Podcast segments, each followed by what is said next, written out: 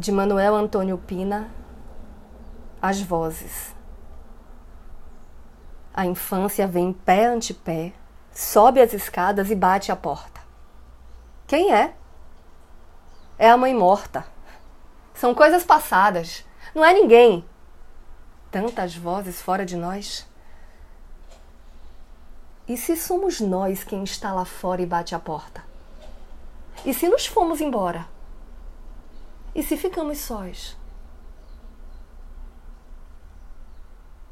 Eu sou Renata Ettinger e esse é o Quarentena com Poema número 202.